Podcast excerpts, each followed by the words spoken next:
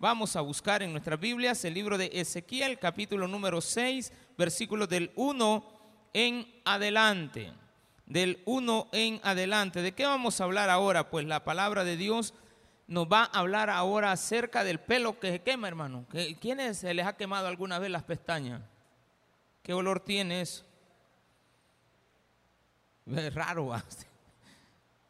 Que es bien raro cuando a uno se le queme el pelo. Ya, ya me ha pasado a mí este, el pelo se me ha quemado.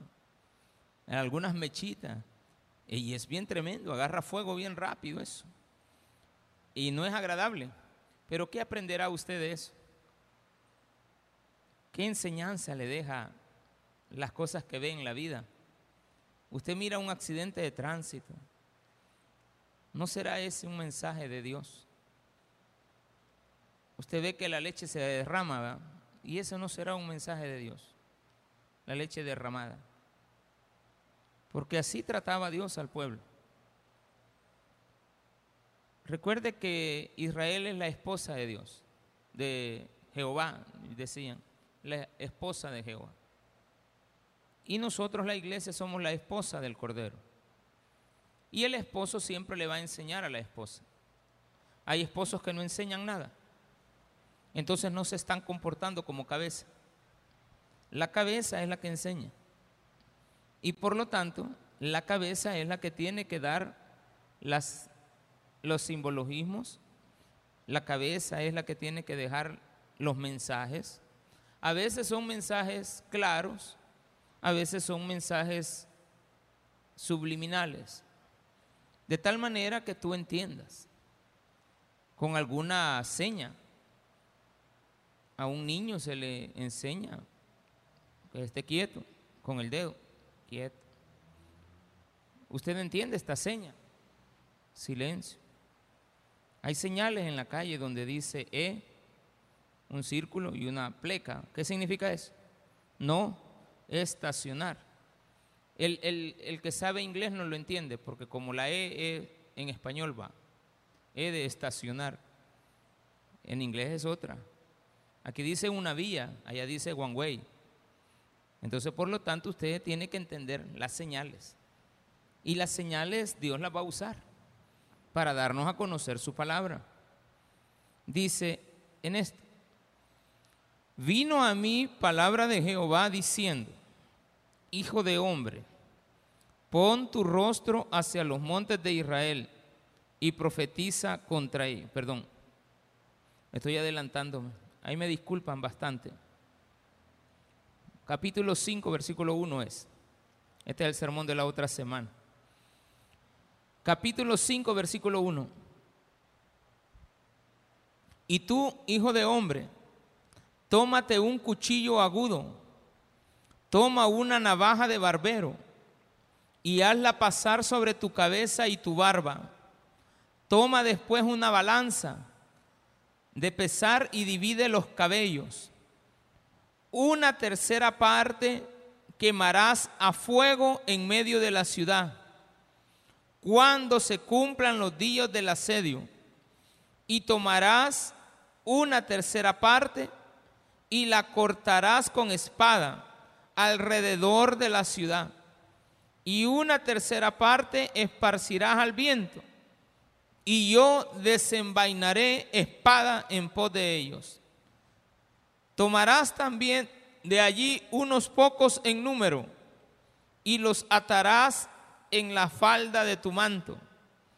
Y tomarás otra vez de ellos y los echarás en medio del fuego. Y en medio y en el fuego los quemarás. De allí saldrá el fuego a toda la casa de Israel.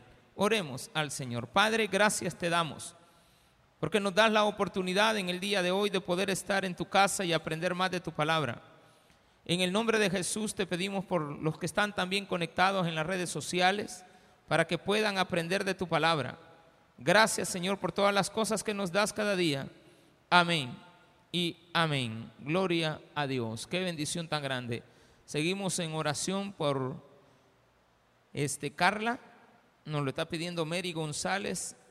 La niña está en Maryland, pero nos está pidiendo desde acá que oremos por ella. Así de que agréguenme esa petición, los que están allá en las, léanlas por favor y me las pasen. Bueno, y tú, hijo de hombre, esto implica que somos seres humanos, que no se te olvide quién eres. Eres un humano y Dios va a utilizarte para dar un mensaje. Por eso es que la cabeza del hogar, en este caso sería como el hijo del hombre. Tú eres el hijo del hombre, a quien, el hijo de un hombre, o sea, un ser humano, a quien yo voy a usar. Debes de dejar que yo haga contigo lo que yo necesite hacer, no te pasará nada. Pero tal vez usted dirá, ¿qué simboliza eso? De cortarse la barba, cortarse el cabello, pasarse un cuchillo y una navaja y además agarrar unas balanzas, pesarlo, dividirlo. Bueno, no pasa nada, pero le explico. Para que entendamos cuál era el mensaje a Israel. Si usted entiende el mensaje a Israel, entenderá cuál es el mensaje de Dios para su vida. En esa época, la iglesia era un solo desorden. No había iglesia, el templo. El pueblo vivía como él quería. Le valía lo que Dios pensara. Cada quien hacía lo que a él le roncaba la gana. Y por lo tanto, estaban tan alejados de Dios que no escuchaban su palabra. Acabamos de oír un sermón que decía que Dios le dijo a Ezequiel, quédate mudo delante de ellos y no le digas palabra, ese es el mensaje. No decirles nada pero sí señalarles cómo iba a quedar la ciudad en una tabla que se había hecho una maqueta. ¿De acuerdo? Esas son señales. Y extenderás tu brazo. Entonces la gente entendió que si él era el profeta, estaba demostrando de que la mano fuerte venía sobre el pueblo. Pero la gente no entiende. Y siguen haciendo con su vida lo que quieren. Se les está advirtiendo pero no entienden, no entendemos, no queremos hacer caso. Todo el mundo está empleitado y nosotros no entendemos que debemos de evitar los pleitos para no llegar a vivir como vive el mundo. Como ellos pelean, nosotros también los imitamos y vamos a terminar como el mundo termina. Eso va a ser inevitable. Cuando Dios le dice a, a Ezequiel, córtate el pelo y la barba, estaba diciéndole, cuando la gente te vea, te va a considerar leproso, porque a los leprosos se les solicitaba que se cortaran el pelo y la barba como señal de que estaban inmundos. Entonces Dios le está diciendo al Hijo de Dios que haga algo que hacen los leprosos eso, y él es el profeta, y se presenta delante del pueblo como un leproso, el mensaje de Dios es, así como está Ezequiel, están ustedes. Para mí, ustedes son inmundos. Ustedes son personas mundanas que no están respetando la palabra de Dios. Cuando yo ahora entiendo ese mensaje, sé que lo que Dios me está diciendo al exponerme la palabra de Dios es que está molesto con la iglesia. Está molesto con los hogares. Dios está molesto con algunos hijos irrespetuosos de sus padres. Porque uno les ha enseñado principios. Pero a la hora de enamorarse, a ellos les valen los principios que usted les haya enseñado.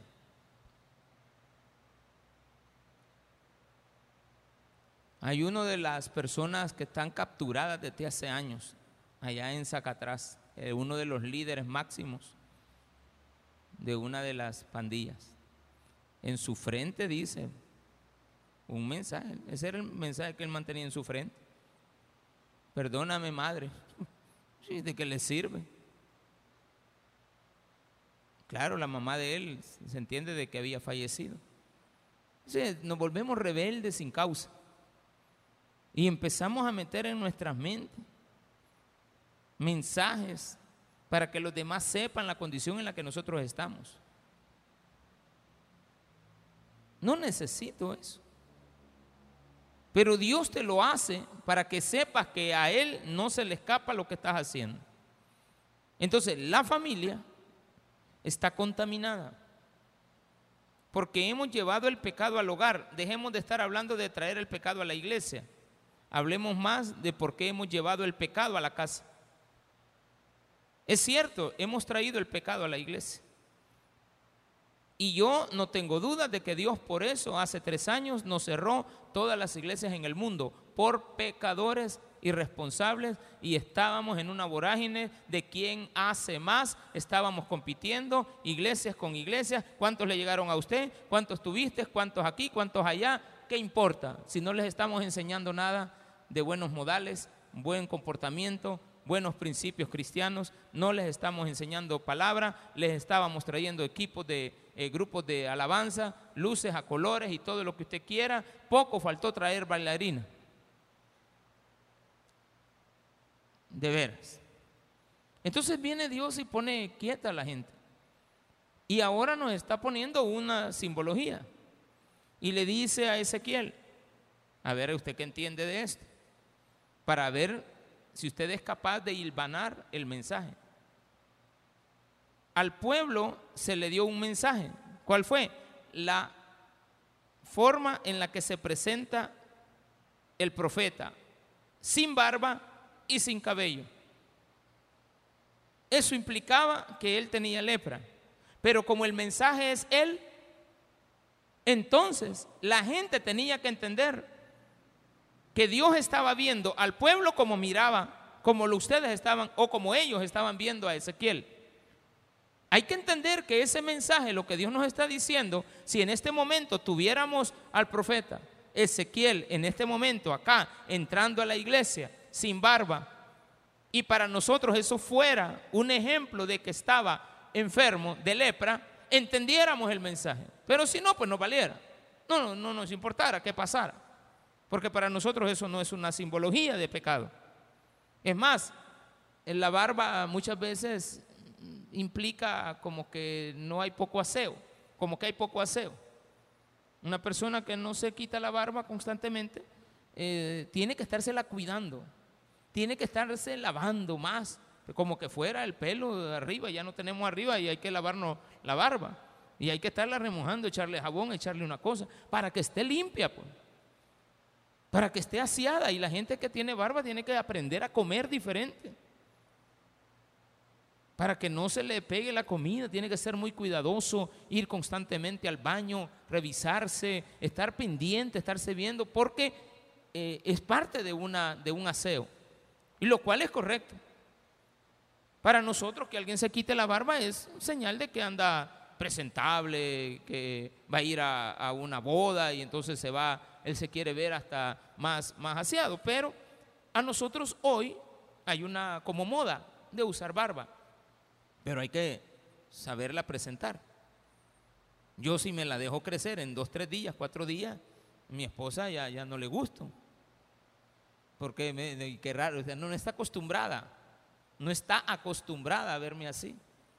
Y hace, ¿se acuerdan que en la pandemia me la dejé crecer? Como venían ustedes, yo dije, voy a ver qué pasa. Y en menos de un mes ya, ya la señora, ya, ya, ya quédate en la iglesia, me decía, pues está bien, le decía, ¿y qué pasa? Pues, no, no me gusta. Pues está bien, no te gusta. Déjame a mí y ya me la voy a quitar. ¿De acuerdo?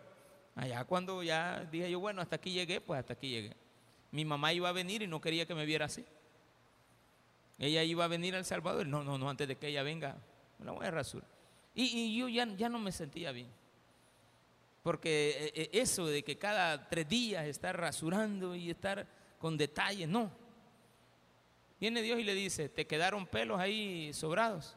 ¿Qué hacemos nosotros? Lo botamos. Viene Dios y le dice, recógelos y divídelos en tres partes. Pon una balanza, balanza. Eso implica que peso exacto. Serás medido en balanza.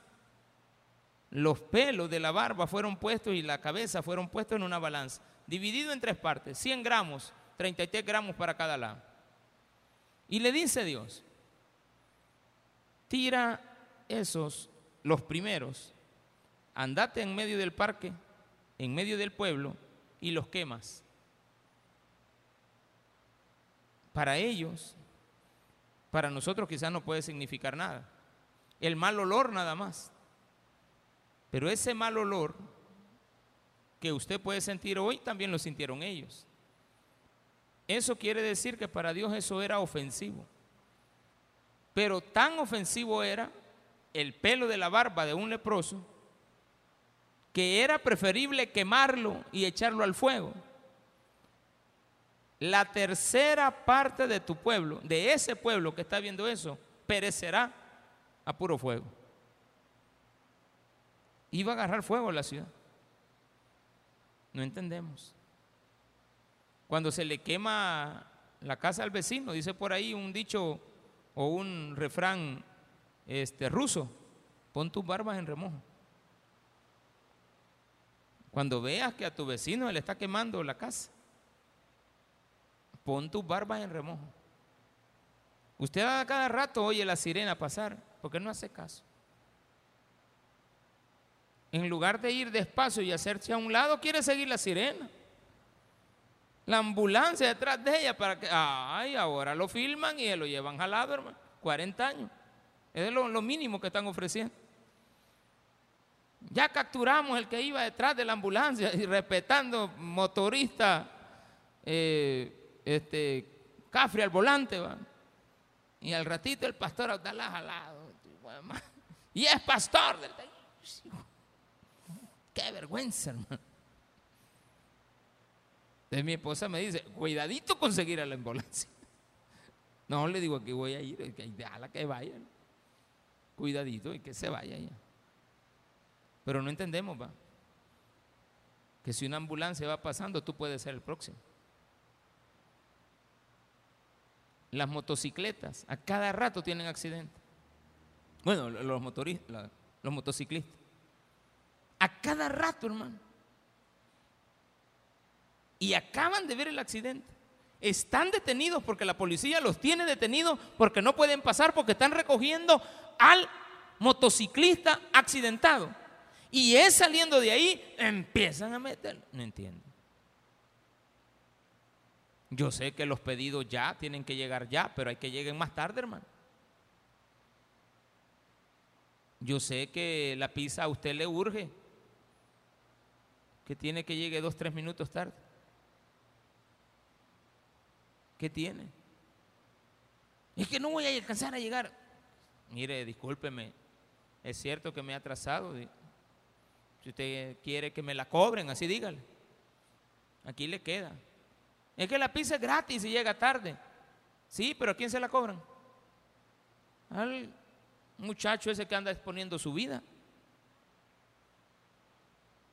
Entonces usted debe de entender que no tiene que reportar eso. Ya sí, ya, ya, sí. No, no, no tengas pena. No, no pasa nada. Viniste dos, tres minutos tarde. Pero le vamos a estar exigiendo a la gente, no entendemos. Los mensajes nunca los entendemos. La otra parte le dice, según lo que hemos leído, capítulo 5, versículo 2, una tercera parte quemarás a fuego en medio de la ciudad cuando se cumplan los días del asedio y tomarás una tercera parte y la cortarás con espada. Vaya. No, no, no, no es cocinero él, ni es chef tampoco. Agarró el pelo y como que era este monte el que estaba cortando. Y delante del pueblo, y el pueblo que estaba entendiendo, ay, este está hablando tontera, este cree que ahorita es el fin del mundo. Porque uno le dice a la gente que se prepare porque Cristo viene y la gente se burla. Pues. Los jóvenes creen que no van a morir en las madrugadas después de que salen de los bares.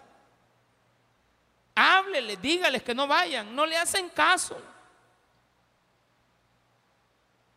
Al siguiente día la noticia que uno de los que estuvo con ellos acaba de fallecer. ¿Y sabe dónde se miran el otro lunes? O martes, o miércoles, o jueves, o viernes, o el día que sea, en la misma cervecería.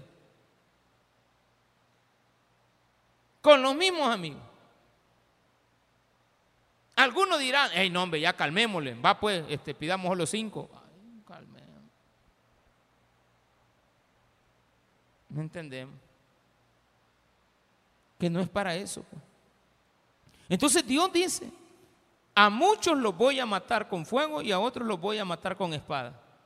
No yo, pero sí les voy a mandar quien lo haga. Tengo tanta gente mala en la calle que los puede poner quietos. Todo este tiempo Dios ha tenido en asedio a El Salvador 20 años. Y ya no tenemos ese asedio. Ahorita vamos a ver si nos calmamos y le damos gracias a Dios. O empezamos una vida libertina porque podemos andar hasta 10 horas de la noche y no nos pasa nada. Porque antes teníamos esa limitante. Llegar rápido a la casa. Pero ahora ya no tenemos eso. ¿Y entonces? ¿Qué vas a hacer con tus otras tres horitas ahora? No, hombre, y no pasa nada. No, si podemos andar hasta las dos de la mañana, si es cierto. Si también antes. Si ese no había problema. Pero Dios no puede salir burlado. Y hay otra tercera parte que le dice Dios. Agarrarás la otra parte de los pelos yo creo que esto usted lo entendería. A mí, yo si estaría en rebeldía y veo eso y estoy reflexionando, pero como, mire, aquí pasa esto. El hombre se puso en medio, quemó los pelos y nadie le hizo caso. El hombre se puso a picar el pelo con una espada, tampoco nadie le hizo caso. Y agarra la otra parte de los pelos y las tira en medio del parque. Y la señora que estaba vendiendo sopa, ay, este hombre, que vaya ya me le va a caer pelo en la sopa. Eso es lo que va a pensar cualquiera, no. Van a salir favoridos. Van a ser llevados cautivos, pero no lo entendemos. Yo siempre le he dicho a usted, muchas veces usted puede salir de este país, pero salga por la vía legal no por la ilegal. Hoy ya no es el tiempo de huir de este país. Vamos a ver si siempre te vas. Ya no puedes decir, aquel que tenía la carta falsa, ¿verdad? Es que me vengo del Salvador porque estoy siendo perseguido, porque carta falsa. No, hombre, déjale andar la policía, decir que te sentís amenazado. ¿Y quién lo amenazó? Ahí un muchacho, imagínate, me mata. Me pidió esto, esto y esto. Y dije que ya sabe dónde vivo. ¿Y Te la daban la carta. Pum, para salir y ir a pedir asilo. Mentira. Ajá, ¿y qué pasó en el trayecto? Varón y hembra. Es igual. A los dos los pueden usar. Entonces, ¿por qué hacemos esas cosas? No entendemos. Y todavía le dice, mira, y verdad que te sobraron unos cuantos pelos ahí, porque la tercera parte es un 99, te quedó un poquito. Hagamos una cosa con esos pelitos. Tomarás también de allí unos pocos pelos en número, no dice pelo, pero de eso está hablando. Tomarás también de allí unos pocos en número y los atarás en la falda de tu manto. La falda del manto del profeta es una falda, falda de manto de oración el mismo que usaba Jesús. Y en lugar de ponerle filacterias, en lugar de hacerle unas trencitas de tres en tres, en tres, en tres, hasta llegar a doce y después una más de tres, de, de siete, y después otras, y así, porque así estaban contabilizadas. Todavía así las hacen. Las originales, usted tiene que contar los pelitos, los nudos, porque tienen que estar 613 trenzas simbolizando los 613 mandamientos. Porque hay gente que es religiosa, la Biblia no se la quita del brazo. Ay, cuando los mira les tiene que decir, hermanos, y hasta con Z. Porque él es hermano, pero hermano pecador. No estoy juzgando, sino que el hecho de que muchas veces nos queremos ocultar bajo la, la Biblia. Ah, pues venía Ezequiel y les pone ese mensaje. Van a andar pegadas a la falda del pastor, ¿va? Ay, como estamos agarrados de la falda del pastor, de la, del manto de oración del pastor, no nos va a pasar nada. No, pero es que Dios conoce tus intenciones. Si es que Dios conoce cómo estás tratando a tu vida, a tu mujer, a tus hijos. Aquí no lo sabemos, pero en la casa sí, Dios lo sabe. Repito, usted como cabeza del hogar tiene que ser el que lleva todos eh, e, estos mensajes a la casa. Pero como es el primero en fallarle a Dios, ¿a quién nos toca? A la mujer. Y como la mujer está igual en las mismas condiciones, ¿a quién le toca esa responsabilidad? Al hijo mayor. El hijo mayor, si viene a la iglesia, le está diciendo al papá, deja de tomar, a la mamá, deja de estar engañando a mi papá, porque ya me di cuenta de que es cierto, mi papá es un gran bolo, pero vos también me he dado cuenta que con todo respeto, mamá, esto no lo va a saber nadie, pero, pero yo sé lo que andas haciendo. O sea, un hijo valiente, que no, no, no lo divulga, le dice la mamá, mamá, yo sé que mi papá no es buena onda, pero con solo esto, no le hagas eso. ¿Y qué? Vos, vos sabés de lo que estoy hablando, mamá. No, yo no te quiero avergonzar, solamente te digo, bájale. Vas a pagar consecuencias. Anda a la iglesia. Oí palabra. Porque el, que anda en pecado lo que menos quiere oír es palabra. Y otro problema, hay pecadores rebeldes, hay pecadores que vienen a la iglesia a ponerse a cuentas con Dios. Haga lo que haga, yo siempre vengo. ¿Me entendió? Va? Siempre tengo que venir a predicar. Pero predicar es diferente a oír palabra. Porque esto es como un trabajo. Sentarse es diferente. ¿Dónde nos tenemos que sentar? Al llegar a la casa. Al estar en el vehículo, poner las, los sermones se vaya alimentando el alma. A veces el sermón está saliendo y no lo estoy oyendo, porque ando ocupado. A veces el sermón está saliendo en la televisión porque estoy en la casa, pero me pongo a hacer otras cosas. Alguien tocó la puerta, quiere abrir, ya a uno se le desconectó el sermón. Mire la importancia de que usted venga aunque venga lleno y aturdido de problemas y pecados y malos pensamientos, al menos vino. Porque hay pecadores que son rebeldes. Rebeldes. Cuando somos rebeldes, aunque andemos pegados en la falda del profeta, ¿qué simbolizaría estar viniendo a la iglesia? Eso simbolizaría. Tú que pasas agarrado de la palabra, tú que pasas leyendo la Biblia, tú que pasas en esto, pero lo estás ocupando solo como trampolín para ocultar lo que realmente eres. Porque mucha gente viene a la iglesia a refugiarse del pecado que están cometiendo. Venimos a la iglesia solamente para pedir esa protección que llega, pero es momentánea. Va a llegar un momento que no se te olvide que estás en la punta de la falda y lo primero que se le cae a una colcha con barbas. Son los pelitos de la esquina. ¿De acuerdo? Yo a veces meto a la lavadora las cortinas de aquí de la iglesia que tienen, les puse barbita. También creo que la, esa cosa, la bandera, tiene una barbita. Cuando se lava, yo a veces le veo que hay algunos pegaditos por ahí. Los pelitos de, de, ahí se caen rápidamente.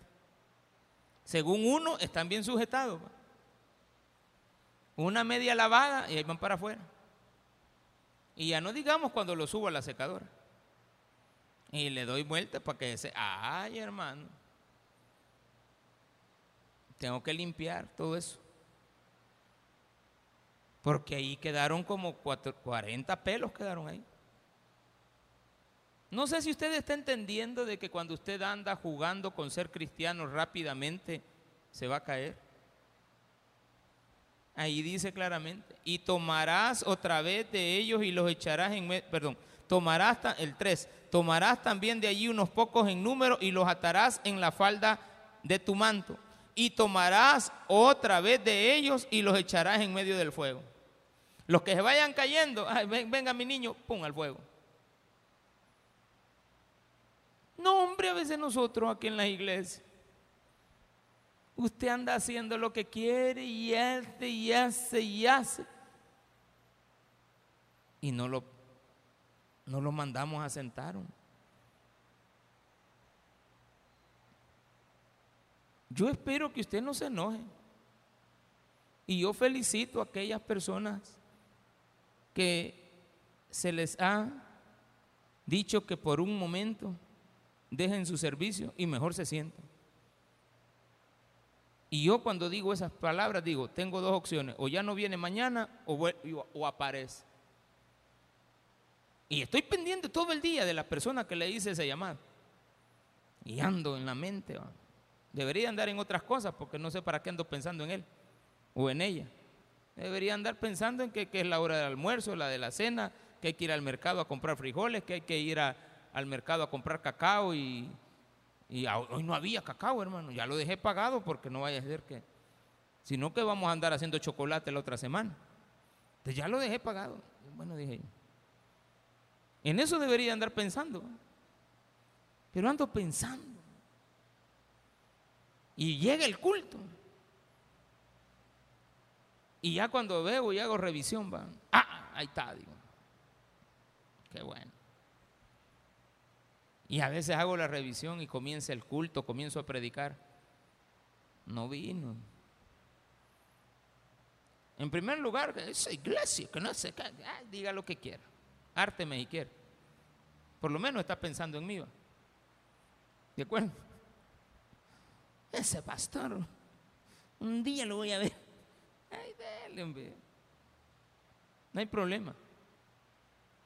Si andamos en lo correcto nos vamos a encontrar y si andamos en lo equivocado también nos vamos a encontrar los dos. Pero si usted anda en lo correcto y yo ando en lo equivocado, nunca nos vamos a encontrar. ¿Está claro? Si usted anda en los malos pasos y yo también ando en esos mismos malos pasos, un día de esto nos vamos a encontrar. El más avergonzado voy a ser yo. Pero si usted anda en malos pasos y yo ando en buenos pasos, nunca, jamás nos vamos a cruzar. Y si usted anda en buenos pasos y yo también, allá en algún lugar nos vamos a volver a encontrar. Así como aquella mujer que contaba el pastor general con aquel marido que tenía, la señora y que ella iba a la iglesia y de repente un día encuentra al marido sentado en la iglesia. Vaya, ¿qué andas haciendo? Aquí, oyéndole. Y el hombre hasta se fue a bautizar. Va, pues anda, bautizate, pues. Y ya se fue a bautizar y al ratito, no, para la casa, pues. Ya él la llevó para la casa. Ya, tranquilo. Se encontraron en el camino haciendo lo correcto. Algunos pelos van a quedar, va. Pero que sepan los pelos que han quedado que están en la punta.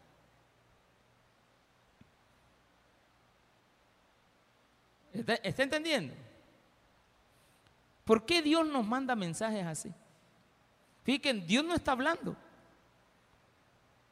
Eh, Ezequiel, cortate el pelo, pa, pa, pa, y con barba de eh, er, tijera de cuchillo de barbero. Navaja y cuchillo. Este sermón habla de una navaja, de un cuchillo y del fuego. Los pelos son el instrumento. Los pelos somos nosotros, pues. ¿Qué hace cuando le sale un pelo en la sopa? Se lo come. Ahí lo voy a chupar, le voy a sacar hasta el último poquito de sopa de pollo. No.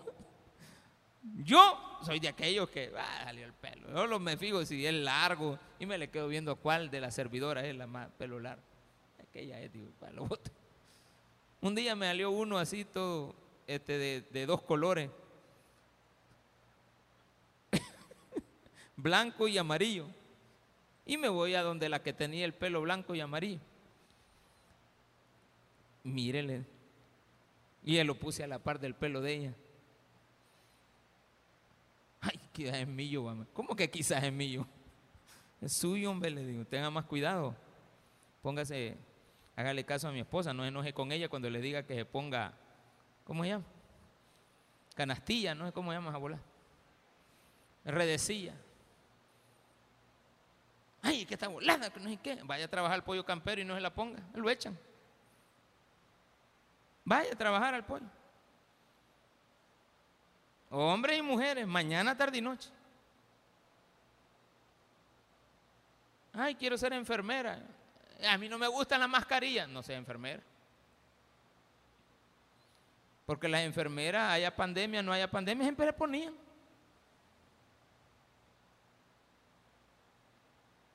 Yo he tenido la oportunidad de viajar en muchos lugares. Gracias a Dios. Yo le doy gracias a Dios porque yo, yo he viajado. pues. Y donde yo viajo y veo a un chino, andan con mascarilla. Antes de la pandemia, las chinitas con mascarilla. Los chinos se enamoran por los ojos, pa. Porque cuando ya quitan la mascarilla, está todos los, los dientes, no le importa cómo es mía. Tienen pisto los chinos, no los vea de menos. No nunca desprecia un chinito. Esos chinitos trabajadores son los dueños de todo el centro. Y no tienen carro, andan en moto. ¿Sí o no? No, los chinitos, ellos, no- ellos son sencillos, hermano. Usted los va a ver con chancla, pero son los dueños de todo el edificio. Una vez fui a comprarle a una señora que yo siempre llego donde una chinita.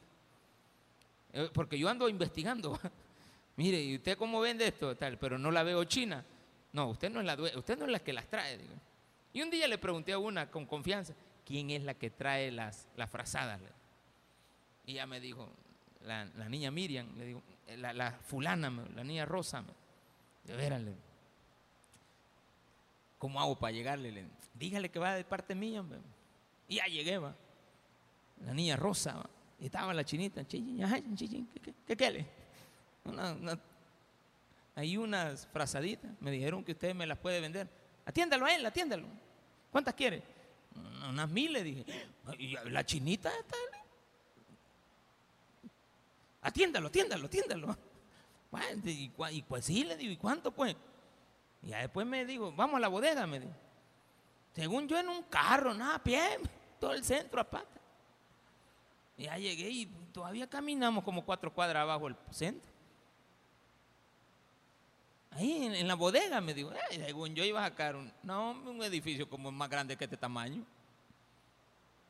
Y después me le quedé viendo a la, a las ventanas, va. Achí dije yo, las ventanas de este edificio son igual a las de aquella ventana. El mismo color les ha pintado. Allá en el otro lado volteé. En total que ya voy contando como 10 edificios con los mismos colores y las mismas ventanas. Están bien centrados en lo que hacen. Fíjense que no sé si son cristianos o no, pero Dios los bendice. Ellos que lo único que hacen no es hacerle el mal a nadie. Y ya no digamos nosotros que sabemos escoger el bien. ¿Cómo Dios no nos va a bendecir cuando nos empecemos a portar bien? Hágalo. Y tomarás otra vez de ellos, o sea, los pelitos, y los echarás en medio del fuego. Y en el fuego los quemarás. Y de ese fuego que salga de los pelos, que yo no sé por qué aquí dice eso. Porque cuando yo quemo un pelo, rapidito se quema. Lo que sí sé es que si empieza a agarrar fuego el pelo, se va a quemar todo el pelo. Ya se le han quemado las pestañas. Un olor a gallina, ¿sí o no? Un día yo pregunté, ¿qué estás haciendo gallina? Si querés te ayudo a quitarle los canutos. Todo pelado aquí en la frente. Cállate, mira, así majito me quemo todo. Gracias a Dios lo aquí tenía pelo, porque si agarra el pelo de la cabeza, ¿quién se lo apaga, hermano? No hay forma. Entonces Dios está diciendo, ese poco de pelos que voy a quemar le, da, le va a dar fuego a todos los demás pelos que andan caminando mal. Los pelos somos nosotros. Yo creo que si alguien lo lee, pues a ver de qué, a ver, a ver cuál es el mensaje. Pero cuando usted es cristiano, la Biblia dice, Jesús, ¿por qué nos hablas en parábolas? ¿Por qué les hablas en parábolas? Ah, les hablo en parábolas porque ellos, aunque les hable en parábola, no entienden. Y aunque les diga claramente lo que les va a pasar, no me quieren oír. Por lo tanto, en parábolas les hablo y en parábolas les voy a seguir hablando porque no entienden. Pero ustedes, que están a la par mía, deberían de entender qué significa la parábola. Algunas veces no le preguntaban qué significa la parábola. Y todos se quedaban, ok, hemos entendido. Pero de repente le decían, Señor, explícanos esa parábola, no la entendemos. Ok, le dije, no hay problema.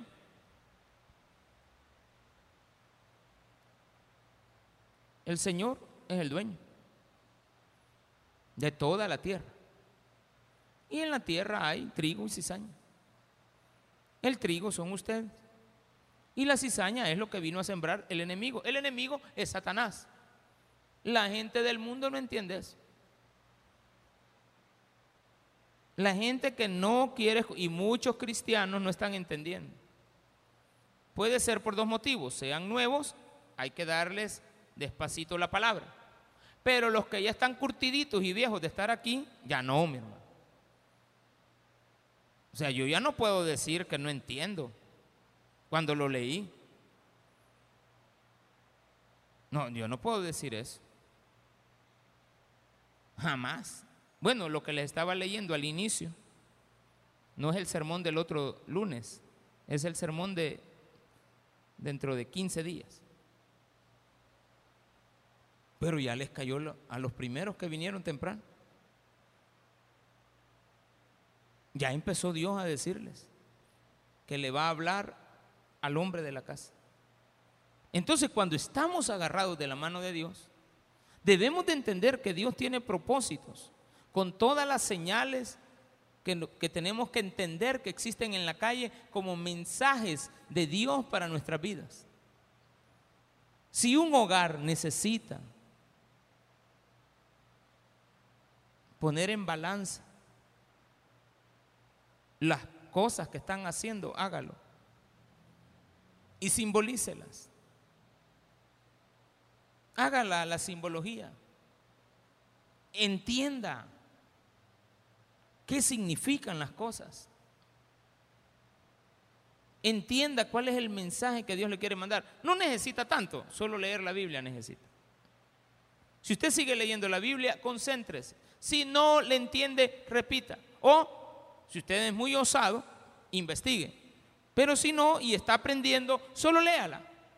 Y le aseguro que si no la entiende, usted siga leyendo. Va a haber un momento, un mensaje una palabra, una frase, un versículo, una palabra que es para usted. Esa palabra, tómala. Porque vienen promesas. Fíjese que el otro lunes viene este versículo, el 9. Y haré de ti lo que nunca hice, ni jamás haré cosa semejante.